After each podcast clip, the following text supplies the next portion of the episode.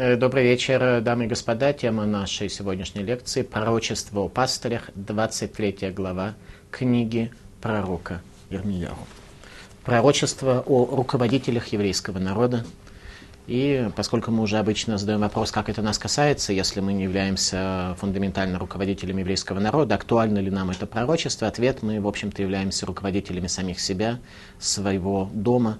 Как в Кабале сказано, что у каждого из нас есть свой малхут, свое царство, и весьма неплохо было бы нам, а, чтобы наше царство было царством достойным, царство, которое имеет корону, ибо главное испытание человека в конце дней – период, перед которым, видимо, мы уже с вами сегодня живем, это Малхута Блотага, как сказали Хазаль, царство без короны, когда у нас царство есть, чем-то мы располагаем, что-то у нас существует, дома есть, семьи, и тем не менее мы имеем это царство без короны. Короны в ней нет.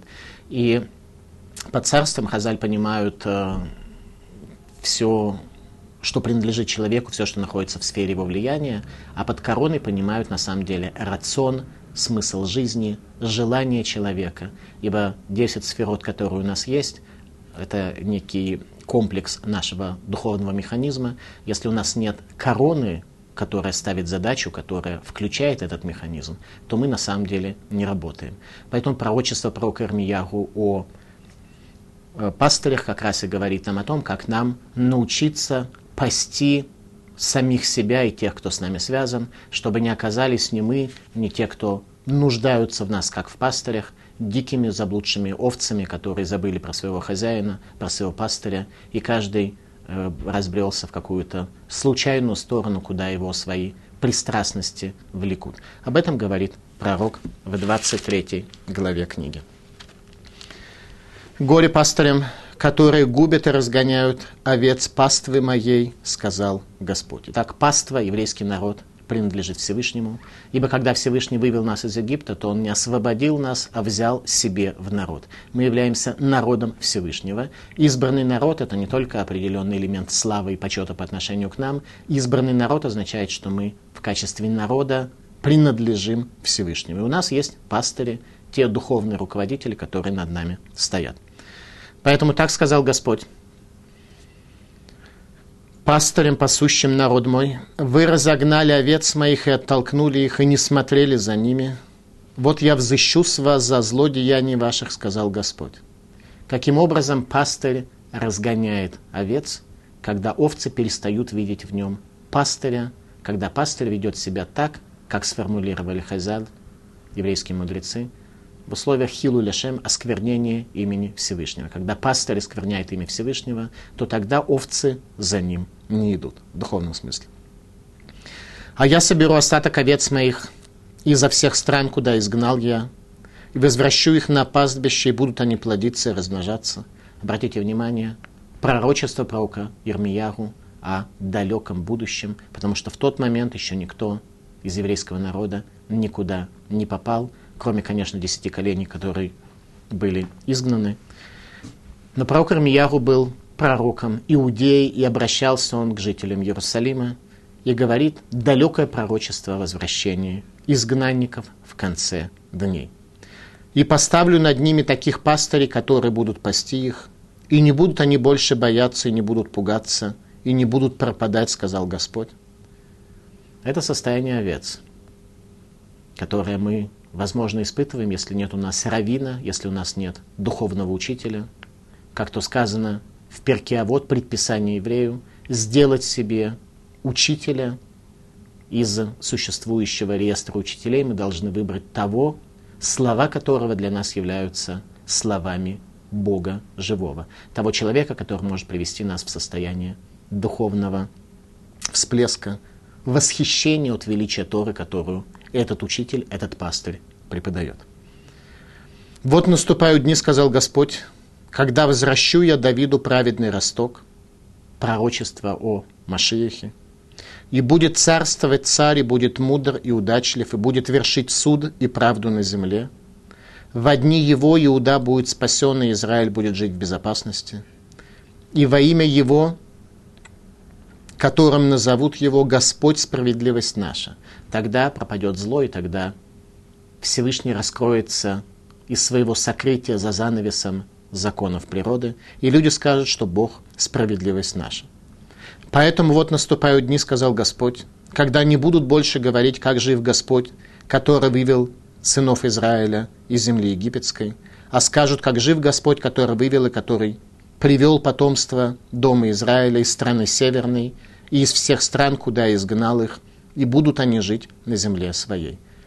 Пророк обращает внимание, что Всевышний соберет из страны северной, будет некая большая северная страна, где евреи будут находиться в состоянии более собранном, в черте оседлости, нежели чем другие страны, где они будут рассеяны в большей степени рассеянности. И в определенной мере, чисто фактически, мы видим, что из большой северной страны многие из нас уже собрались в земле Израиля, то есть в какой-то мере, возможно, пророчество исполняется на наших глазах, о чем я и сказал, что мы находимся непосредственно в периоде истории, который называется перед концом дней. К концу дней мы уже сильно приблизились.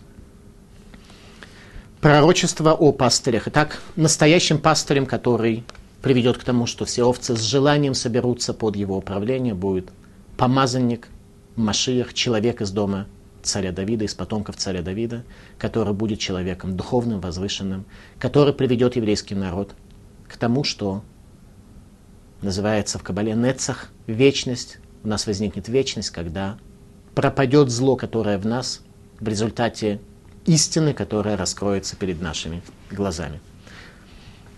Предназначение дома Давида, царей из дома Давида, быть пастырями народу Израиля. Говорит Раши, о каких пастырях идет речь? Малкей Егуда. Гой Руим, горе этим пастырям, пророчество про Укармияу касается царей Иудеи.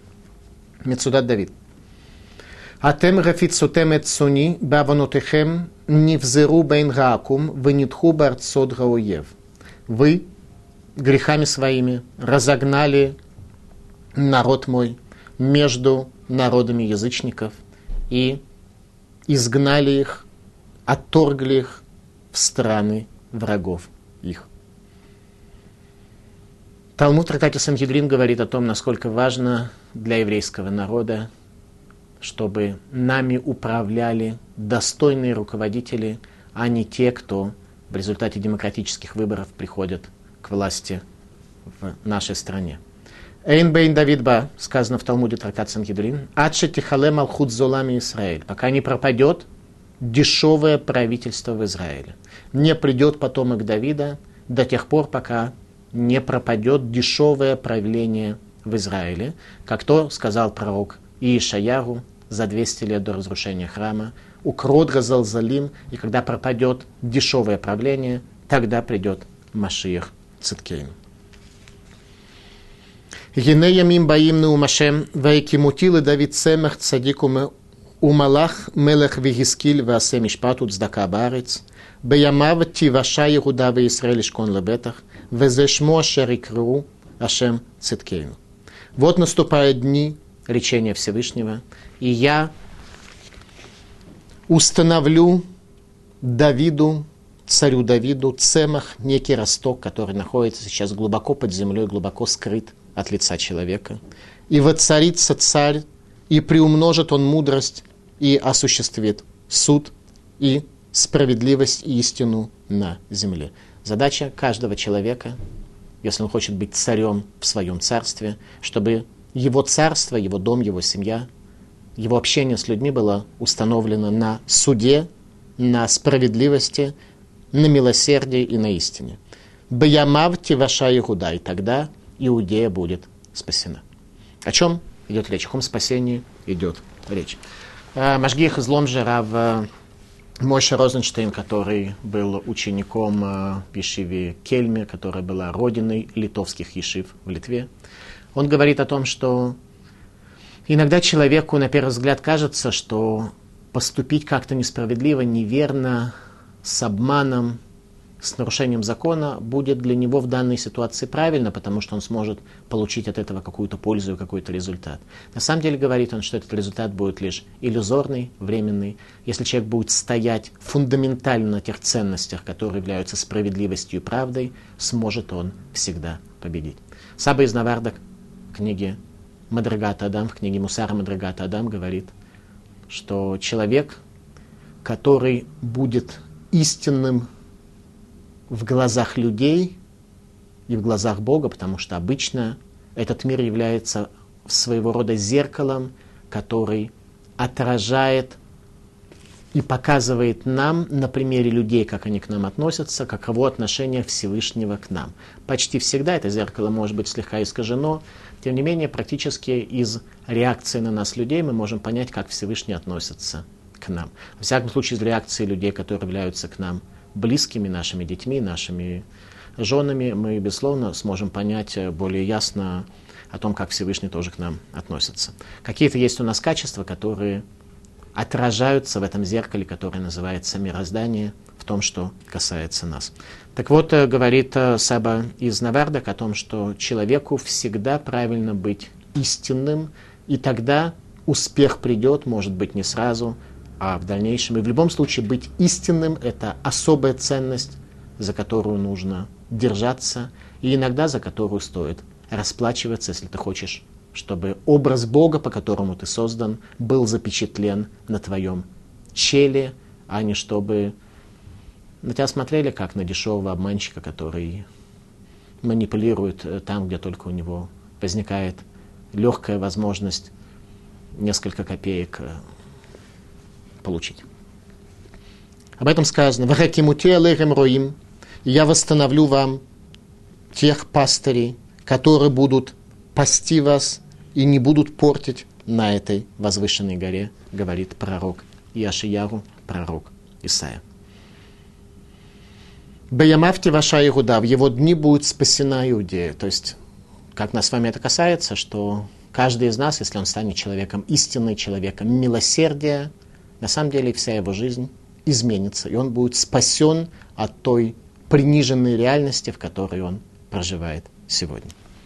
В Израиле шкон леветах, только тогда Израиль будет жить уверенно, ему будет на кого уповать, потому что у него будет внутреннее ощущение о том, что он живет правильно и поступает так, как надлежит.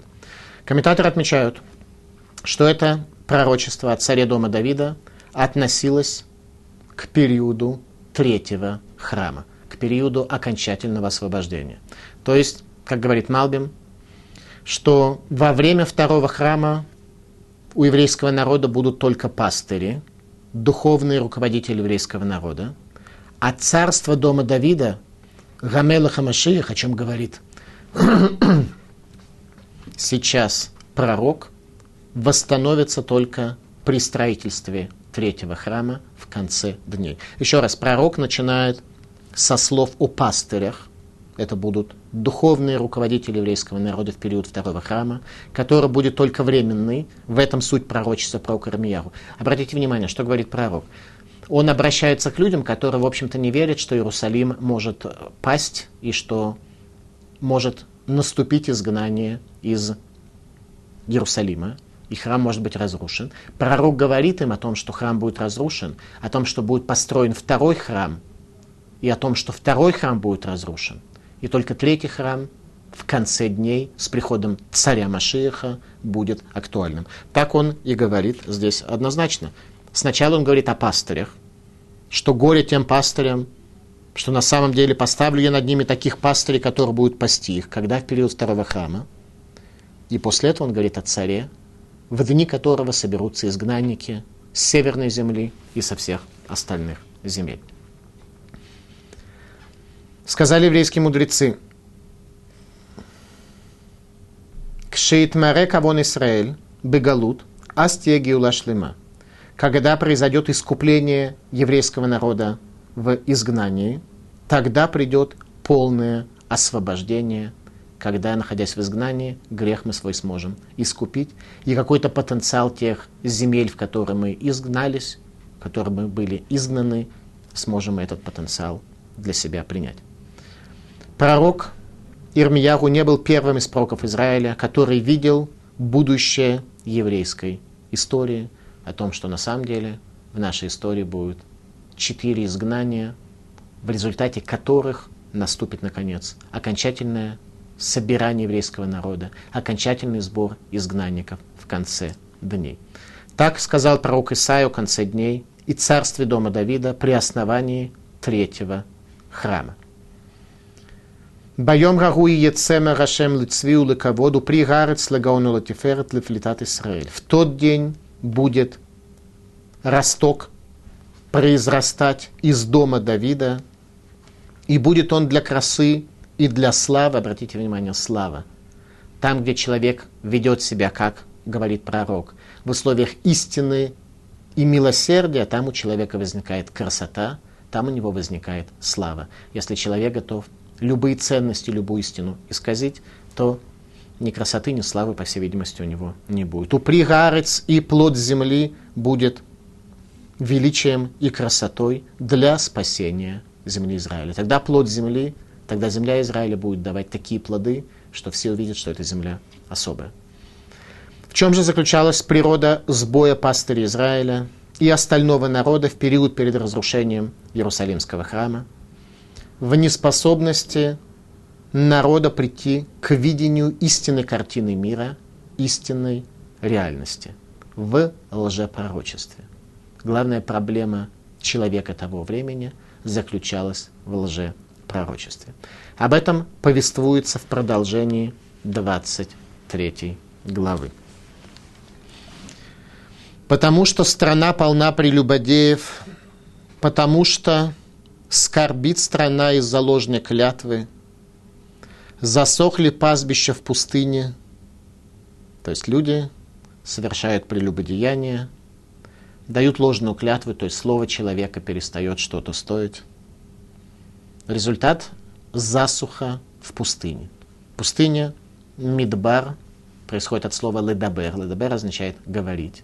Буква мем – это ми-давар, что дебур не реализовался в пустыне в той мере, как он реализовался в оазисе. Речение Бога в пустыне реализовалось в меньшей степени. Чтобы пустыня могла существовать, необходимо для этого вода.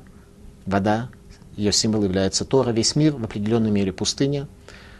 В результате, когда человек дает ложную клятву, когда он потерял духовный образ, то тогда засохли пастбища в пустыне, из-за чего, говорит пророк, стремление их, зло и сила их в неправде. Люди стремятся к злу, к неправде. Главное, что человека в этом мире манипулирует и устремляет, это приобретение каких-то для себя ценностей. А каким образом и зачем ему это не важно. В результате он как, что, как бы что-то получает, но человеческий образ от этого портится, наступает засуха, и он теряет все, что у него было. Потому что лицемерит и пророк, и священник. Даже в доме моем нашел я злодеяние их, сказал Господь. За это будет путь их, как по скользким местам во тьме. Их толкнут, они упадут. Обратите внимание. Человек, который не раскрыл перед собой истину, у которого нет битахона, упования на Всевышнего. Для него та жизнь, тот мир, в котором он живет, это скользкое место во тьме. Он не видит. То есть он видит что-то, но то, что он видит, это не истинная реальность, а вторичные какие-то вещи. За это будет путь их, как по скользким местам во тьме, их толкнут, они упадут. Ибо наведу я на них бедствие в годину наказания, сказал Господь. И среди пророков Шамрона видел я бесчестие.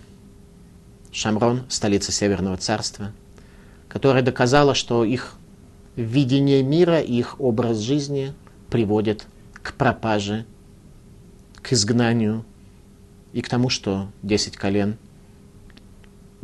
могут не вернуться даже в конце дней.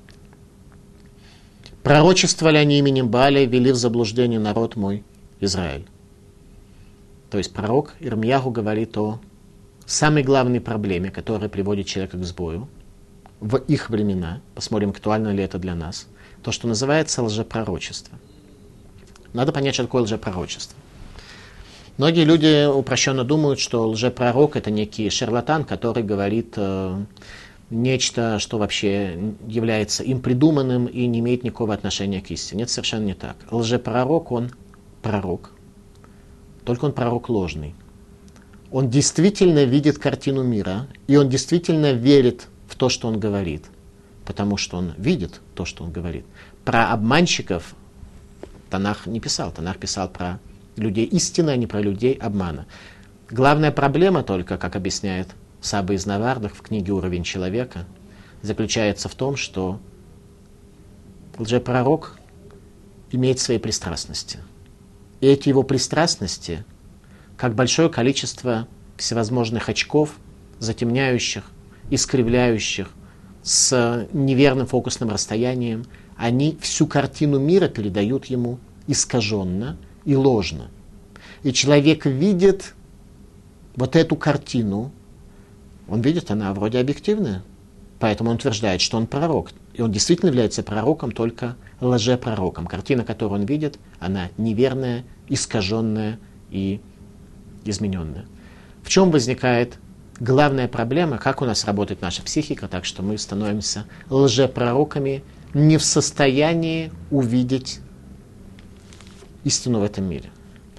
Наша проблема здесь такая, что мы видим при помощи нашего глаза, а это касается и нас после пропажи пророчества в полной мере, что мы видим только внешнюю картину, не видя ее внутреннего наполнения.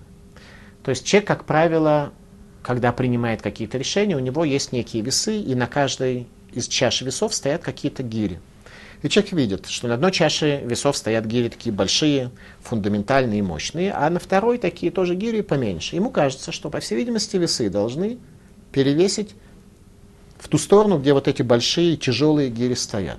Только проблема, что когда человек смотрит на мир исключительно внешне и формально, он видит внешнюю подоплеку. Он видит только объем гири, а не ее вес. Ему кажется, что там, где он должен принять решение, куда ему пойти, в Ешиву, или заняться каким-то другим делом, то он видит, что за Ишиву там маленькие такие гирьки стоят, а заняться чем-то другим, как же кормить себя и э, прийти к чему-то, и к уважению, к результату, и к смыслу своей жизни, и так далее, и так далее, там стоят большие очень гири. Только единственная проблема, что человек должен научиться, это есть видение истинной картины мира, а каков удельный вес того материала, из которого эти гири сделаны. Может быть стоять очень большая гиря, но быть сделанной из ваты, а очень маленькая может быть из твердого металла. И она, эта маленькая гирька может перевесить много других больших. Это и есть наше строительство самого себя, строительство своего видения, переход к видению истинной картины мира. Об этом говорит пророк, что главная проблема людей – это лжепророчество.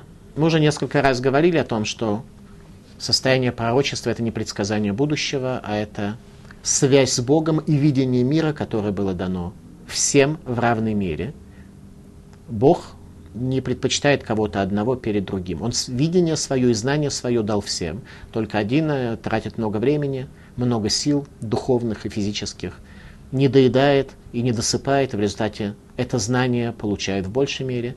Другой э, меньше тратит своих сил и поэтому получает мало. Так вот, пророчество было дано всем в разной форме, но в одинаковой мере, так что каждый человек мог стать великим пророком, но кто-то действительно стал великим пророком, а кто-то с трудом понимал нечто, а кто-то был лжепророком, который видел картину мира искаженной. Что актуально для нас с вами сегодня?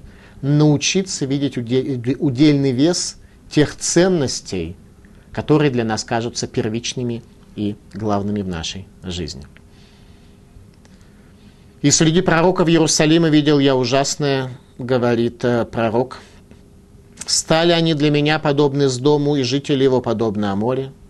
Потому так сказал Господь о пророках, вот я накормлю их полынью и напою их водой ядовитую, ибо от пророков Иерусалима исходит лицемерие на всю страну. Пророк имел в виду, конечно же, лжепророков, что от них лицемерие исходит на всю страну. Так сказал Господь. Не слушайте слов пророков, пророчащих вам. Они обманывают вас, пересказывают они видение сердца своего. а не то, что следует из уст Господних. Обратите внимание, что люди говорят «видение сердца». Что такое сердце? Является ли сердце объективным или нет? Ответ однозначно нет. Сердце, к нему примешаны желания человека. Там, где у человека есть желание, он даже на гирю не очень большую посмотрит своим искаженным зрением, и она в его глазах сильно распухнет, станет намного больше, намного толще. То, что она сделана из бумаги, то, что на самом деле она намного меньше, чем ему кажется, потому что там, где есть интерес, там, где есть желание, там, где есть пристрастности, они искажают видение человека. И это актуально для нас с вами сегодня, потому что мы тоже принимаем большую часть решений исключительно потому, что нам подсказывает наше сердце. А наше сердце нечисто, оно является элементом пристрастности. Об этом говорит э, Машгих Излом же в книге Судайдат «Основы знания», что на самом деле человек действительно должен оперировать органами души, а это чистый разум и чистое сердце. Когда мы сможем освободить наш разум и наше сердце от пристрастности нашего тела и каких-то наших вторичных интересов, вот тогда мы сможем полагаться на наш чистый разум и на нашу чистую душу, говорит Машгеорих Изломжева в книге Исуда и Даат, основы знания. Нас просто учили, на самом деле, с детства самым разным наукам и самым разным знаниям, а вот основам знания нас не учили. Того, как построить себя, как механизмы свои внутренние подтянуть и отрегулировать, чтобы они показывали тебе правильную картину мира, этому нас не учили. Этим, соответственно, и занимается пророк Армияру, ну и в более позднее время книги Мусар. Твердят они хулителям моим, Господь сказал, мир будет у вас. Что при этом говорят пророки в основном? Какая у них первая пристрастность, которая заслоняет им видение картины мира? Они говорят, мир будет у вас. Такой пророк, который предвещает хорошее, ему проще устроиться на государственную службу, Министерство по делам религии, во всяком случае при царе Яруякиме, нечестивом точно.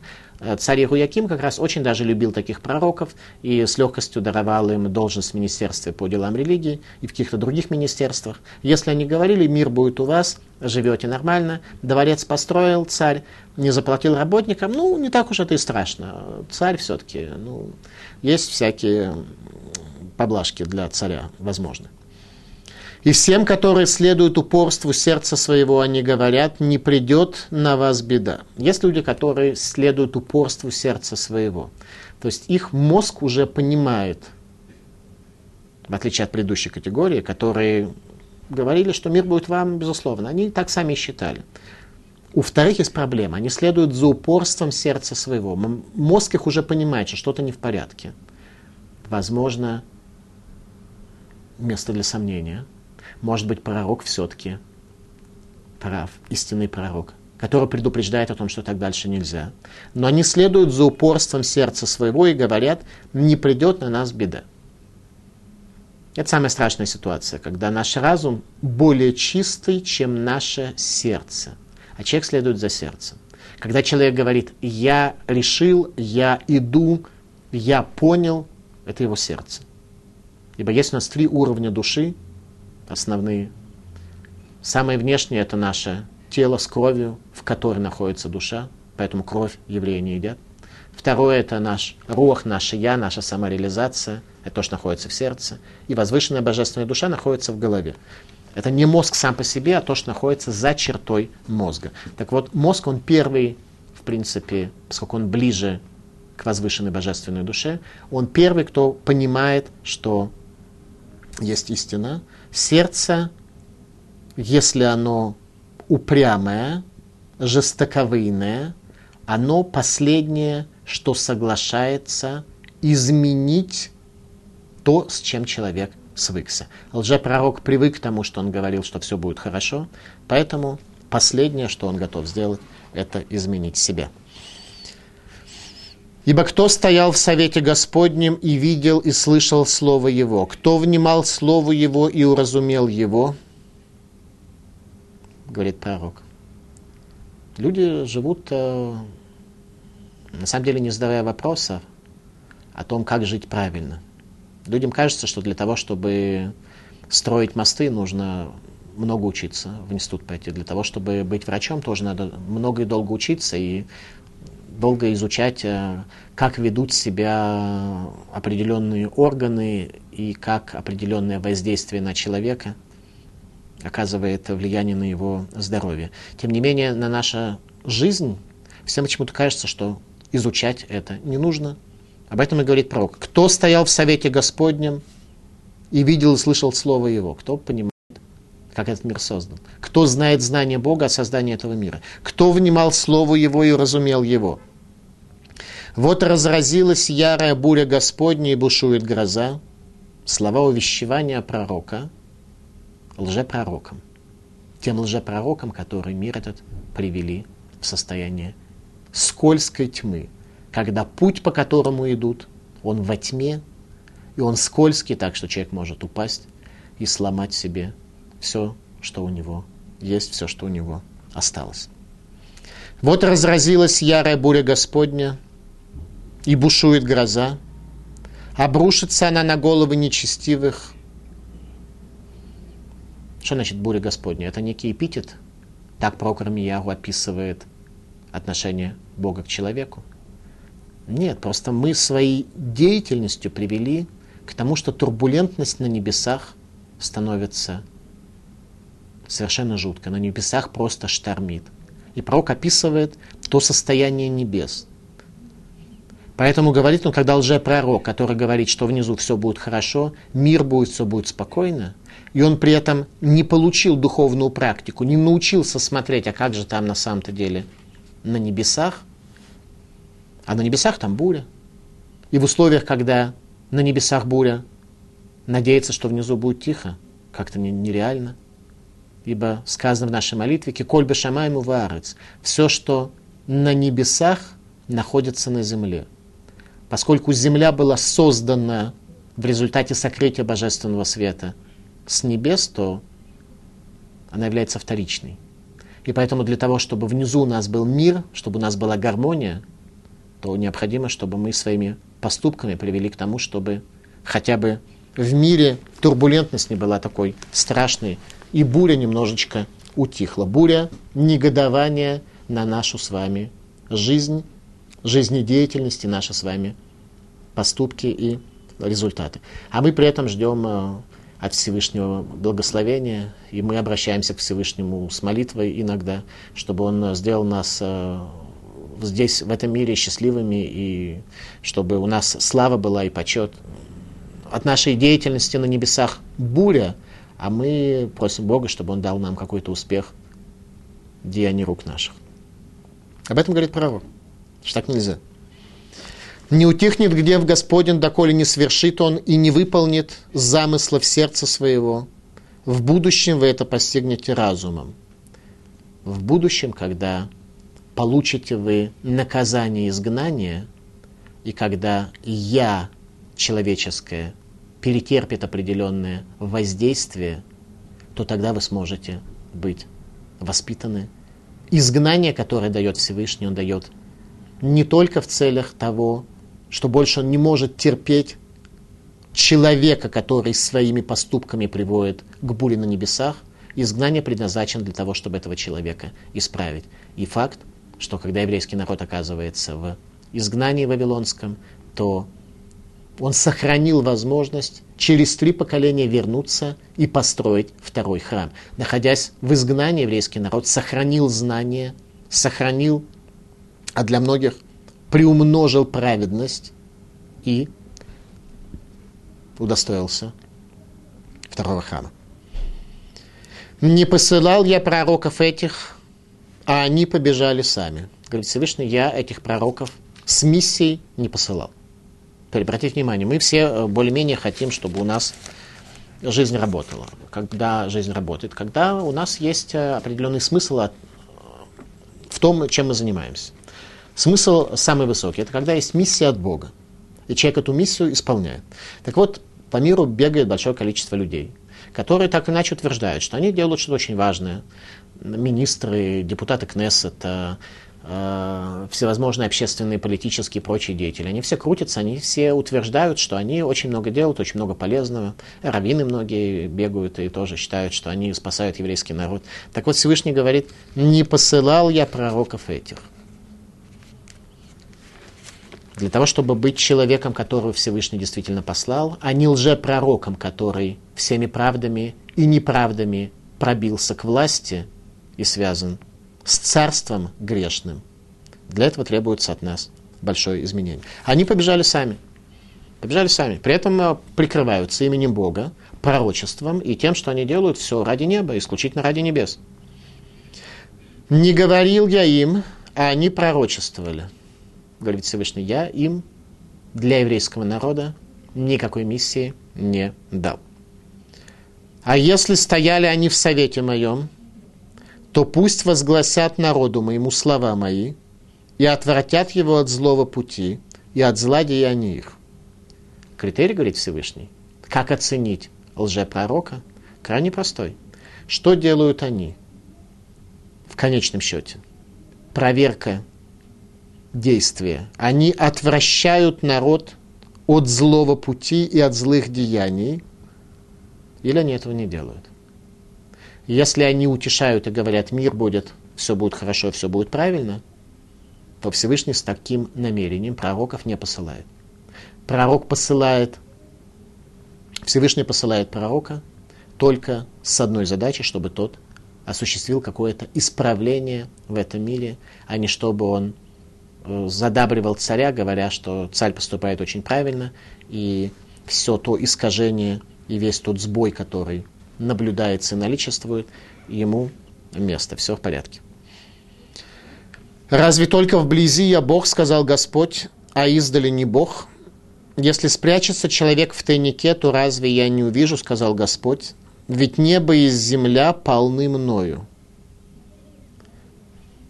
Первое, что приводит этот мир к тому, что происходит разделение и отчуждение между небесами и землей, это когда человек скрывается в тайнике. А именно человек э, публично стыдился бы что-нибудь сделать, как рассказывает про одного из великих мудрецов э, Мишны, который умирал и плакал, опасаясь за то, что, может быть, у него нет доли в будущем мире. Сказали его ученики, наш великий учитель, если ты опасаешься, что у тебя может не быть доли в будущем мире, то что же делать нам? Ответил он, что человек всегда в этом мире может э, иметь какую-то мотивацию, которая будет не связана со служением Всевышнему, и тогда получится, что он эту жизнь прожил для себя. Если он прожил для себя, нет оснований претендовать на долю в будущем мире. Попросили они у него благословения перед его смертью. Он сказал им, дай Бог, чтобы страх перед Богом был у вас такой же, как страх перед человеком. Они сказали, Рэбе, лишь настолько. Мы должны опасаться Всевышнего, трепетать перед Его величием всего лишь в той мере, в которой мы трепещем перед человеком, боимся человека. Отвечает он, достаточно будет этого вам. Это вам будет поистине достаточно. Если человек находится перед другим, то вряд ли он будет делать множество мерзостей и множество гадостей, которые он совершает в тайнике. Так вот, если находясь в тайной комнате, для человека Всевышний будет столь же осязаем и видим, как другой человек, в такой ситуации не будет греха. В такой ситуации у человека не будет греха. Соответственно, когда мы находимся в тайных комнатах в одиночестве, у нас а, зачастую может возникнуть ощущение, что нет Всевышнего. И тогда происходит отделение между небесами и землей. Всевышний так и говорит, а, он соглашается с нами. Он говорит, если вы считаете, что в этом мире меня нет, то этот мир будет миром, в котором божественное проведение уменьшится и станет намного меньше. Поэтому наша задача в этом мире на самом деле раскрыть Всевышнего из того сокрытия, в которое загнали его люди, находящиеся в тайниках и не видящие божественное единства. Слышал я, что говорят пророки именем моим, пророчествуют ложь. Они говорят, мне снилось, мне снилось. То есть Всевышний говорит о том, что люди на самом деле пророчествуют ложь, потому что они никогда не задумывались о корнях этой истины. Они говорят то, что лежит на сердце у них. А на сердце может быть очень много разного бреда. Доколе будет это в сердце пророков, которые пророчествуют ложь, и пророков вымысла сердца их. Сердца пророков зачастую могут иметь всевозможные вымыслы. Что думают довести народ мой до забвения имени моего своими снами, которые они пересказывают друг другу. Подобно тому, как забыли отцы их имя мое из-за. Пророк, который видел сон, пусть рассказывает его как сон.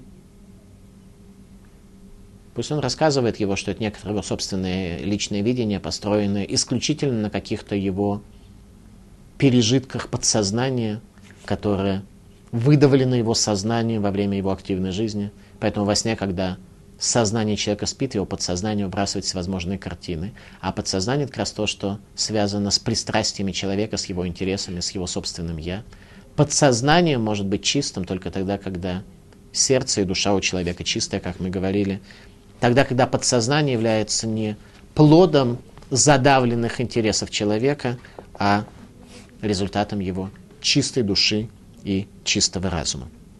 А тот, в ком слово мое, пусть говорит истину слова моего. Чего общего у Микины с чистым зерном, сказал Господь. Зачастую мы действительно не можем отличить одно от другого, ибо еще раз смотрим только на внешнюю часть мира, а зерно обычно скрыто за мекиной, за отбросами, за шелухой. И так по жизни до тех пор, пока мы не тратим много времени на изучение сути явления, то видим мы только шелуху, которая явление скрывает. Ведь слово мое подобно огню, сказал Господь, и подобно молоту оно разбивает скалу. Поэтому вот я на пророков, сказал Господь, которые крадут слова мои друг у друга. Вот я на пророков, сказал Господь, которые пользуются слогом своим и вещают, так сказал Господь.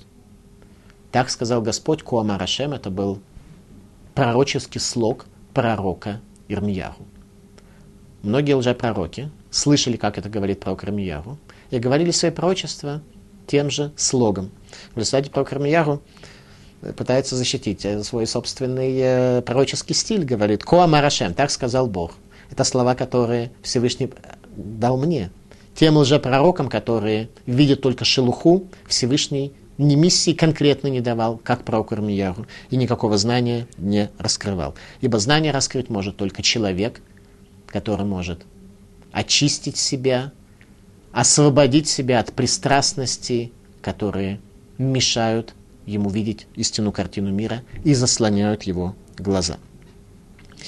«Вот я на тех, кто прорицают ложные сны, — сказал Господь, — которые они рассказывают и вводят в заблуждение народ мой, вымыслами своими и опрометчивостью своей, тогда, когда я не посылал их и не повелел им, и не принесут они никакой пользы народу этому, сказал Господь. Если спросят тебя народ, этот или пророк, или священник, сказав, каково бремя от Господа, то ты скажешь им, какое бремя? И я покину вас, сказал Господь воззрение на Тору. Э, многие, в том числе религиозные люди, считают, что Тора – это своего рода э, бремя, которое возложено на человека. Всевышний освободил нас из Египта, точнее не освободил, а вывел нас из Египта, взял себе в народ и дал нам определенные заповеди, которые мы должны соблюдать. И народ как бы понимает, что в принципе это заповеди, предписывающие, запрещающие, заповеди делай и заповеди не делай. И, в принципе, их идея заключается в том, что э, если мы соблюдаем предписывающие заповеди, то мы осуществляем определенное строительство и созидание в этом мире, делая этот мир лучше, являясь, по сути, людьми, которых Всевышний избрал в качестве своих партнеров для завершения созидания в человеческом обществе, а заповеди не делай, соответственно, если мы их не нарушаем, то мы не приводим мир к разрушению и э, к э, нарушению и к тому, что этот мир э, страдает, и буря на небесах поднимается. Тем не менее, э, наше воззрение на заповеди может порой людей привести к мысли, что это некая ноша. Всевышний избрал нас, мы избранный народ. Для чего он нас избрал? Не для того, чтобы давать нам какие-то особые награды, возможно, утверждают некоторые, а для того, чтобы возложить на нас эту самую ношу. В всяком случае, народы мира зачастую мы так и объясняем. Мы действительно избранный народ. Всевышний избрал нас и возложил нас на эту ношу. Таким образом, с точки зрения многих людей, Тора выглядит как некоторая налоговая которой нужно что-то отплатить, для того, чтобы тебя не наказали, и для того, чтобы ты награду свою в конце жизни или какие-то инструменты как проекцию награды на этот мир получил. То есть в этом мире нет награды за соблюдение заповеди, но если человек свою жизнь посвящает соблюдению заповеди, то Всевышний может ему дать больше инструментов. Хорошую машину, хороший дом, много денег, чтобы у него был некий инструментарий, как еще лучше, еще больше исполнить заповеди в этом мире. Если человек заповеди не соблюдает, Всевышнему ничего не нужно давать, потому что он не работает тому, кто не работает, кто заповедь не соблюдает, а от которого нет пользы ни людям, ни Богу, ни окружающей среде, ничему. Зачем ему давать деньги, зачем давать машину? Чтобы он ездил для своего собственного удовольствия.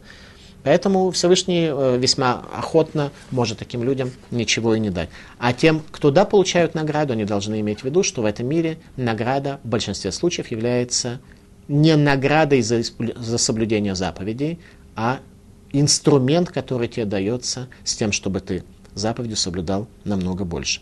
Так вот, Саба из Навартак в книге Мадрагата Адам говорит, что Тора это не ноша. Тора это то, что приведет тебя к возвышенности, к духовности. Те заповеди, которые дал Всевышний, в них нет ни одной заповеди, за которую нам надлежало бы стыдиться, стесняться, как же Всевышний такую заповедь дал. Все эти заповеди приводят к тому, что мы становимся человеком возвышенным, обработанным, как алмаз. Если алмаз не обработан, то целый мешок алмазов стоит очень немного. Если он обработан, он начинает сиять, он становится ценностью, его цена поднимается. Поэтому и говорит пророк. Если спросят тебя народ, этот или пророк, или священник, сказав, каково бремя от Господа? Вопрос, знак вопроса. Каково бремя от Господа? Что вот несете вы это бремя, уныло соблюдаете заповеди, какой от этого результат? Ответ должен быть действительно простой. Какое бремя? Если человек соблюдает Тору и относится к этому как бремени, то действительно он совершает существенную ошибку. Он пока еще света Торы не увидел, сути не понял, и пока еще не является тем самым обработанным бриллиантом, который начинает много стоить а пророка и священника и народ, который скажет бремя от Господа, накажу я человека того и дом его. Накажу в каком смысле? Не то, что он будет э, как-то побит очень сильно, а тьма и слякоть будет в жизни таких людей. Поэтому он и видит, что это бремя, поскольку от тьмы он пока еще не освободился. Так говорите друг другу и брат брату, что ответил Господь и что сказал Господь. И не вспоминайте впредь бремя от Господа, ибо бременем станет тому человеку Слово Его, потому что вы извращаете Слово Бога живого, Господа Цваота Бога вашего. Так говори пророку, что ответил тебе Господь и что Он сказал –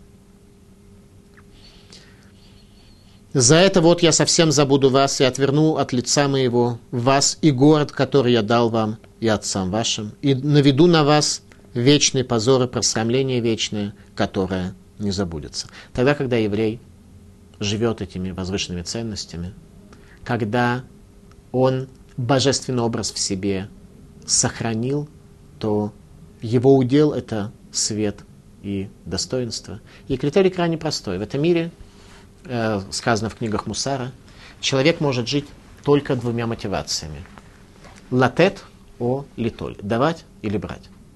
Если ты живешь истинной внутренней мотивацией давать, то ты уподобен Всевышнему, по образу которого ты создан. Всевышний в этом мире только дает. Если твоя задача в этом мире брать, то ты становишься черной дырой. Так что любое действие, которое из тебя исходит, вся его цель только взять и получить что-то для себя. И ты черная дыра. Тот, кто светит, тот, кто живет для того, чтобы давать. У кого мотивация давать, тот светит, тот э, имеет достоинство. О том рассказывают, тот входит в историю.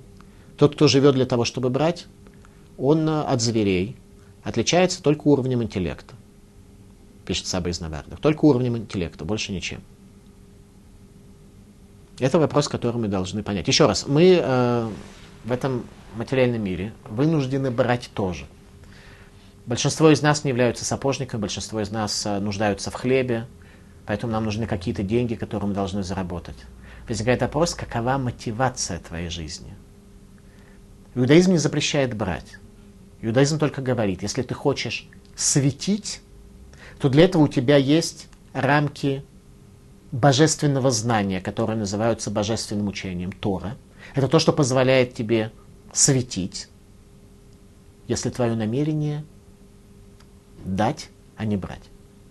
Если твое намерение брать, твоя мотивация, то ты будешь черной дырой, наследие которой говорит пророк Ирмияру следующим образом. «И наведу на вас, берущих вечный позор и просрамление вечное, которое не забудется. С точки зрения действительно ценности еврейского народа, человек, который живет для себя и проявляет это так или иначе в своих словах, в своих поступках, в своих мыслях, это позор. Достоинство с еврейской точки зрения – это когда ты живешь в этом мире, чтобы давать. Давать другим свое внимание, свои средства – Поэтому иудаизм и говорит 10% э, от зарплаты, от 10 до 20% на соблюдение заповедей и на поддержку бедных. Но и время свое тоже. Заповеди, предписывающие по отношению к человеку посещение больного, посещение скорбящего, утешение скорбящего. И многие другие заповеди предполагают, чтобы мы отдали от себя, и тогда мы на самом деле будем светить. Мы будем людьми света, а не людьми тьмы. К чему приходит еврейский народ, если вдруг мы оказываемся в состоянии тьмы? Это к тому, что мы видим картину мира так, как видели лжепророки, только внешнюю оболочку, а не глубинное видение. И когда, когда мы оказываемся в состоянии тьмы, так что сердца наши являются первичными операторами которые подсказывают нам, какие решения нам надлежит принять, когда сердца наши не очищены. Об этом говорит пророк. Горе пастырям, которые губят и разгоняют овец паствы моей. Если такие люди с таким духовным сбоем являются пастырями еврейского народа, а еще раз, актуальность для нас, что мы являемся пастырями как минимум самого себя и в определенной мере тех людей, которые с нами поддерживают отношения, членов семьи, друзей – если у нас сердца с пристрастностями, с духовным сбоем, то тогда мы паству свою, и в первую очередь самого себя, разгоняем. Мы становимся овцами, которые забыли своего хозяина, которые разбрелись где-то там в поисках пастбища. А пастбище какое становится? Пустыня, Мидбар, где дебур, речение Бога по созиданию этого мира не реализовалось в полной мере – наступает тьма, и в этой самой пещере, которую мы находим во тьме, в пустыне, еще к тому же засуха и жажда, и нет у нас источника питья. Из наших повествований, которые приводит Тора, увидение наших працев этого мира. Ибо працы жили в мире, который всецело был охвачен языческими ценностями, и наши працы смогли увидеть единого Бога в этом мире. Они предположили, что в этом мире должен существовать хозяин. Они увидели его, хозяин улыбнулся им. Всевышний ожидает от нас, как пишет Рамхаль, возвращение к нему. И тогда, когда человек только попытается разыскать его, а как его надо разыскать?